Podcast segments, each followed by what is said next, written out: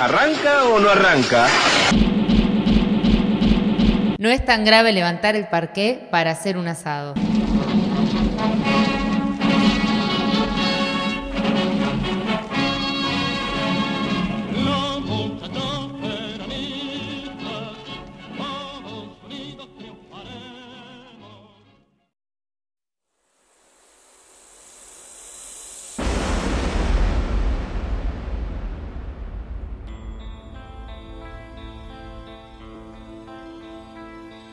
Mientras termino de bajar eh, por Torrent en la película que nos recomendó Pau, y hablo así porque la cortina me da este pie, esperamos a Facundo que eh, nos va a relatar un poquito de lo que fue eh, la música y el amor. Facundo, ¿cómo estás? El amor y el arte, sí, Joaquín. en esta columna de rock y, bueno, en la historia política del rock argentino, vamos a aprovechar la oportunidad si, me, si, no, si no me fallan los cálculos, en la misión de hoy es 15 de febrero, es decir, que el día de ayer, si lo pensamos en diferido, mm.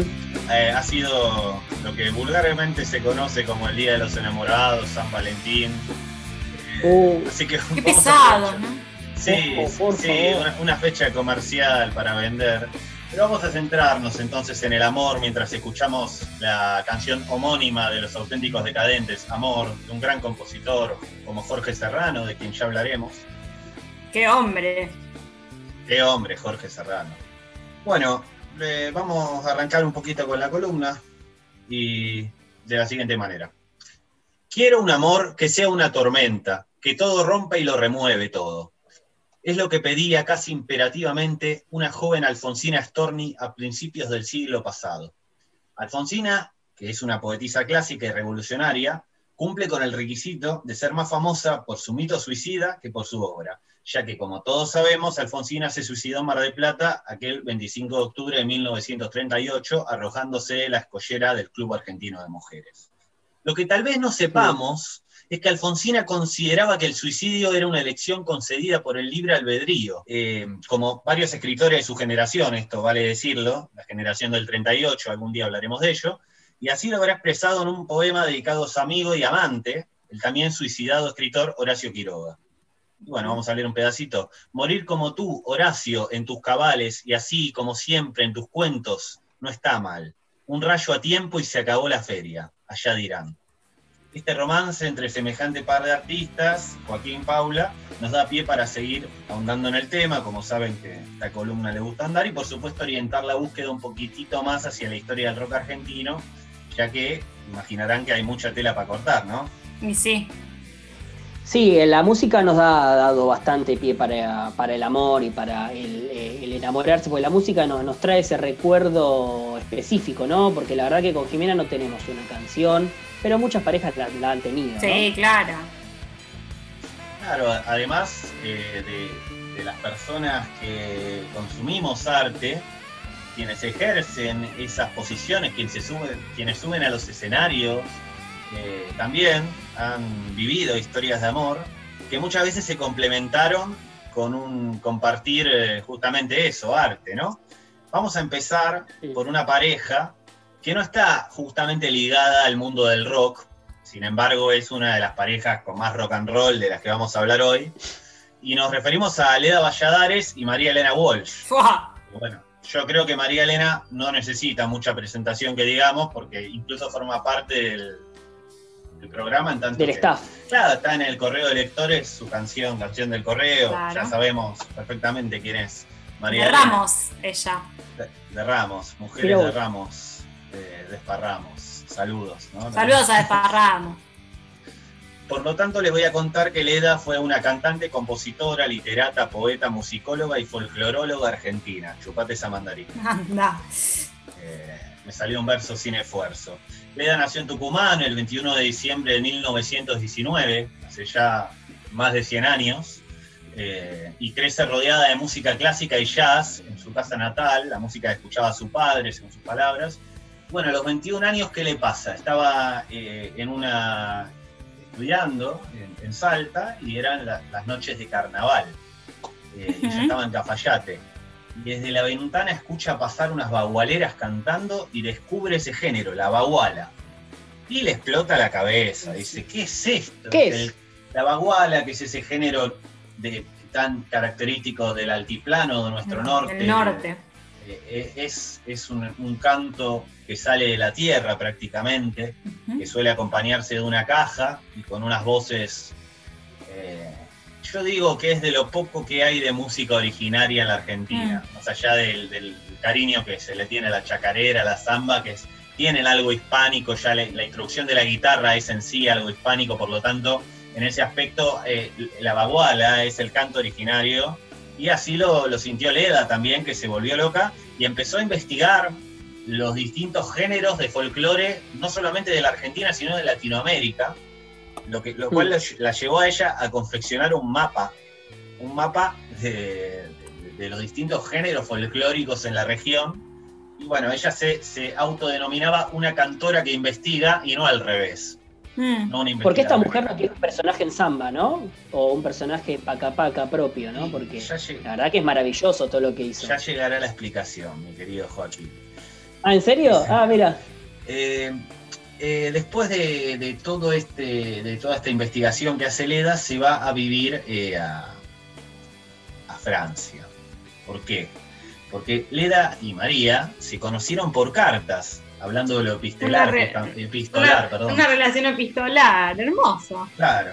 Eh, para quienes dicen que los gorilas no pueden amar, tiro el dato de que Leda y María Elena compartían su rechazo al peronismo, que había hecho del folclore una ¿Quién no? Una, mira, para Leda el peronismo había hecho del folclore una vidriera de mediocres y para María Elena el peronismo era un enemigo de la alta sociedad porteña, donde ella se desempeñaba como pez en el agua.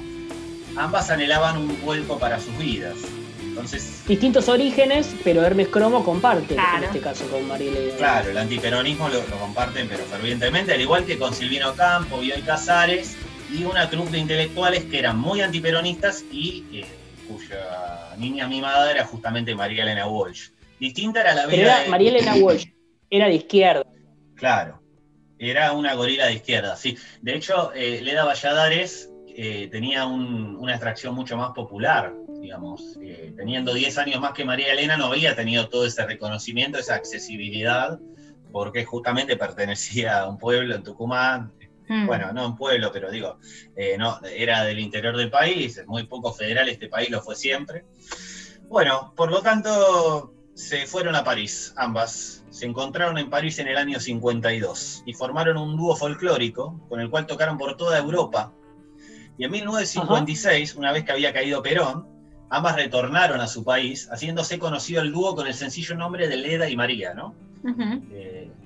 bueno, realizan giras en Argentina durante los 60, graban algunos discos. Probablemente Hermes las haya visto en algún lado, porque andaba por acá. Sí, seguro. En Buenos Aires, ¿no? Este, realizan giras en Argentina, graban algunos discos, les decía. Empezaron a aparecer, después de toda esa, esa vorágine, algunas diferencias entre ellas, eh, lo cual derivaron, las cuales derivaron en la separación de, de Leda y María, del dúo artístico y del dúo afectivo, digamos. ¿Por qué? porque parece que mientras Leda Valladares reivindicaba el valor del indigenismo y del folclore puro, en el sentido de la creación anónima, María Elena Walsh se inclinaba a la creación de nuevas expresiones, más alimentándose de las raíces folclóricas, pero sin estar estrictamente, digamos, restringida a ellas.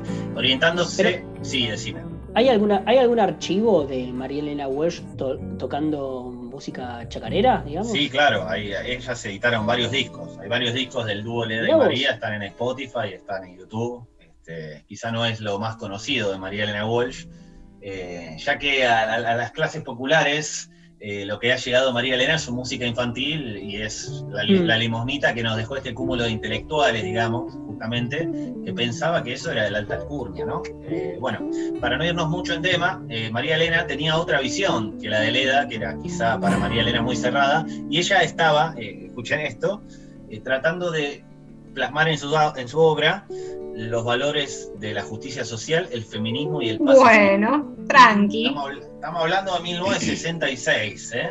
¿Sí? Pongamos en contexto el año. Eh, esto, esta separación por diferencias ideológicas me recuerda a una película que me recomendó también tu padre, Paula. Un saludo. Eh, es, otro saludo más, que es una comedia sobre una radio pirata en la que dos músicos eran parejas. Increíble esa película. Radio encubierta. Dos músicos que eran parejas se separan y alegan separarse por diferencias musicales. Me, dio Era muy difícil que se separen por la ideología. Me pareció genial era, muy, era muy difícil celebrar el amor en el año 66 en la Argentina, pero había un despertar de la juventud, digamos, que no era tan eh, rebuscado fuera de contexto estas banderas que levantaba. No, para nada, para nada. O sea, estaba la búsqueda, había un movimiento hippie también en Estados Unidos, sobre todo para esa época había una aspiracional de la juventud argentina también, sobre todo de la que podía viajar, como María Elena. Bueno, más acá en la historia, un frío día de 1976 se casaban simultáneamente y sin saberlo en dos registros civiles totalmente distintos, dos figuras de nuestro rock. Por un lado, eh, Luis Alberto Spinetta, contraía nupcias con Patricia Salazar. Por el otro... Vitalicio, no es tan grave. Vitalicio, sí. Y en la vida. Y por el otro se casaban Charlie García y María Rosa Llorio, que acá en este caso conocemos a los dos, ¿no? Sí, claro.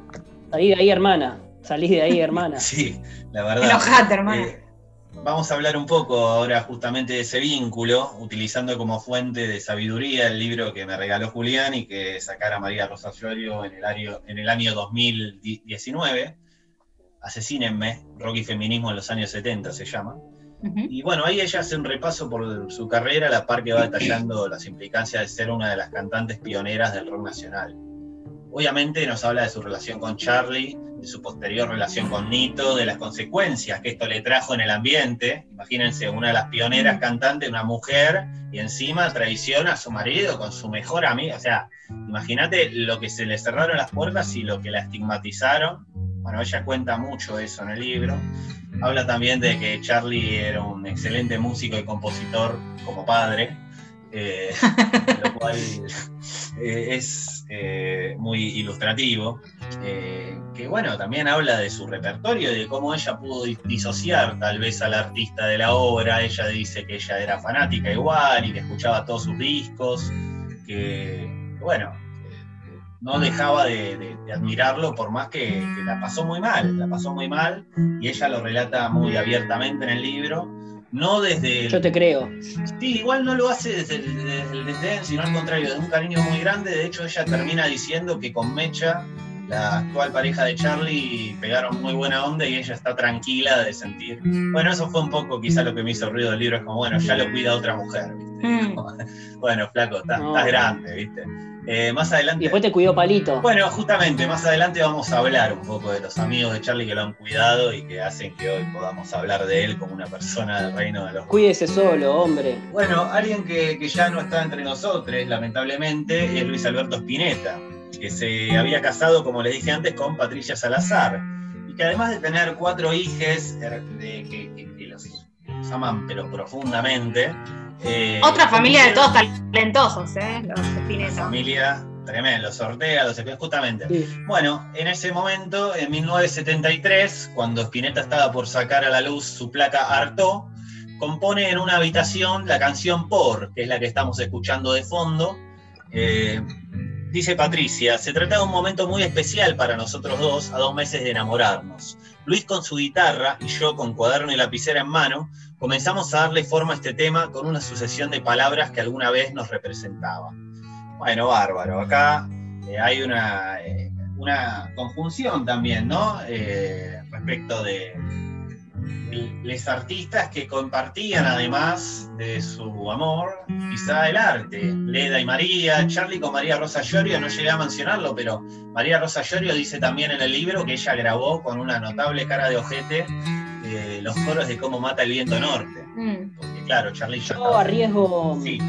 arriesgo a que usted no lo sepa, pero eh, siempre los vinculó la música, digamos, a estas parejas, se conocieron a través de la música, más allá de que ellos sean músicos. En algunos casos sí y en otros no. Eh, la mayoría de las veces la relación artística fue una fusión que se dio después. Al principio fue un vínculo de dos personas como cualquier otro, y, pero bueno, en el caso de María Rosa y Charlie eran dos personas muy jovencitas, igual que Luis Alberto y Patricia.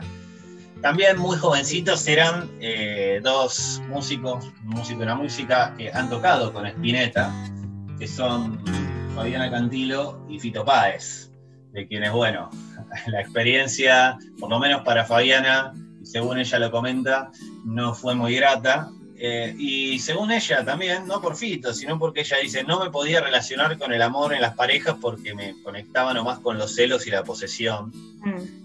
Eh, y dice, otra, otro dato quizá un poco más de color, dice, eh, Fabiana Cantilo dice, en realidad yo quería estar con Charlie. Dice, era un tipo tranquilo que tocaba folclore. Yo pude ser la mina de Charlie, pero el pelotudo no me eligió. Salí con Fito porque Charlie no me daba bola. Bueno. Él, él era una figura y nosotros éramos unos pibes que queríamos llamar la atención del ídolo. Y Fito se cuidó y yo no. Yo fui muy reventada. Por todo eso, él ahora tiene plata y yo no tengo un mango, declaró Fabiana Cantila una revista hace un tiempo. Y también porque sos mujer, Fabi, pero bueno. Eso, eso no está de más aclararlo. Bueno, eh, otras parejas también que podemos mencionar, notables de la música, eh, no tan conocidas tal vez, son Guillermo Badalá y Nerina Necotra, en este caso una pareja de bajistas. Tienen una escuela de música, justamente se dedican mucho a la docencia hace muchos años. Ambos tocaron con Spinetta, eso es lo más también notable, y Fito también contó con el bajo de Guillermo Badalá en la mayoría de sus producciones, a mí más me gustan. Eh, y por lo tanto, bueno, es digno de mencionar. Y, bueno, ¿por qué dejar afuera, con todo lo que estamos diciendo, y gracias a Miguel Palma que me hizo acordar esto, a Juan Carlos Baglietto y Silvina Garré? Claro, claro Cuando escuchamos el témpano, decimos esas voces. En esas voces impregnaron su amor, pero para siempre. Para... Después hay que ver, pues, ese, ese amor quedó ahí para siempre, ¿no? En definitiva. Eh, Antes que nada, sí antes que nada, Leda, para usted, ¿merece un, personaje en Pacapaca? No, no me terminó de responder eso. Que lo merece, lo merece. Yo creo que María Elena Walsh eh, fue un personaje obligado por música que hizo, pese a su periodismo y por la trascendencia que tiene para las niñas. Este, y en el caso de Leda, bueno, sí, sí, también. Así como también, por ejemplo, merece esa trascendencia Leonardo Fabio, primero, tal vez, ¿no? eso es a lo que me refiero, no está mal. Eh, pero bueno, Leda, Leda la verdad, eh, es, muy, admirable quizá el contexto, ¿no? Tanto de la historia de Leda y María. Y bueno, ni hablar de las canciones para adultos de María Elena Walsh, que es para hacer un blog entero de eso. que hay hay algo que no conocemos o que no se conoce mucho que es muy valioso, muy valioso. Y de hecho hablaba en el libro María Rosa Llorio de que a Charlie le gustaba mucho la música de María Elena Walsh, eh, como la música para adultos, ¿no? De María Elena Walsh. Lo tomaba como una influencia. Ella habla mucho de las influencias de Charlie también en el libro. Eh, y por tanto, bueno, bueno, a María Elena Walsh, disculpen, pero también eh, Pablo Neruda la destacó como una de las mejores expresiones de la poesía argentina. Ese dato no, está muy circulado, o sea, pero. Y yo. ¿Quién es Neruda? Bueno, Neruda es un desastre. Pero. María Elena Walsh en todo caso tendría que haber dicho algo de Neruda. Pero bueno. No, ni siquiera, ni siquiera. Bueno, en definitiva, eh, mis queridos amigues, y para ir cerrando, podemos concluir en que con aciertos y errores, victorias y grandes fracasos también, el amor fue habitando los cuerpos, las almas y las mentes de todo tipo de intérpretes y consumidores de artes. Algunas canciones habrán sido banda de sonido de nuestras propias concepciones, ¿por qué no? Y algunas otras nos habrán servido de consuelo empático a la hora de duelar un amor perdido. Algunas poesías han venido a salvar el mundo en un acto innegable de justicia, sin lugar a dudas. También es cierto que han servido siempre el amor y la muerte como propulsores de arte, ya que como reza el estado de WhatsApp de mi gran amigo Juancito, nada es real que no sea sentido, citemos a Macedonia una vez más. Y así, como a los árboles altos los mueve el viento, a los enamorados el pensamiento. En que nos parecemos tú y yo a la nieve en que nos parecemos tú y yo a la nieve, tú en lo blanca y galana, yo en deshacerme. En que nos parecemos,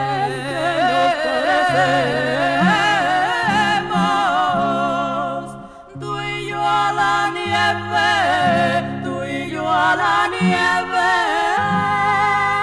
tú y yo a la nieve, duelo blanca y galana, duelo blanca y galana, yo en deshacerme, yo en deshacerme.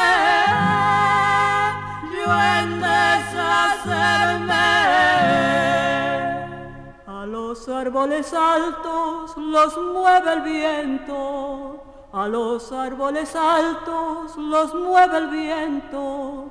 Y a los enamorados el pensamiento. A los árboles altos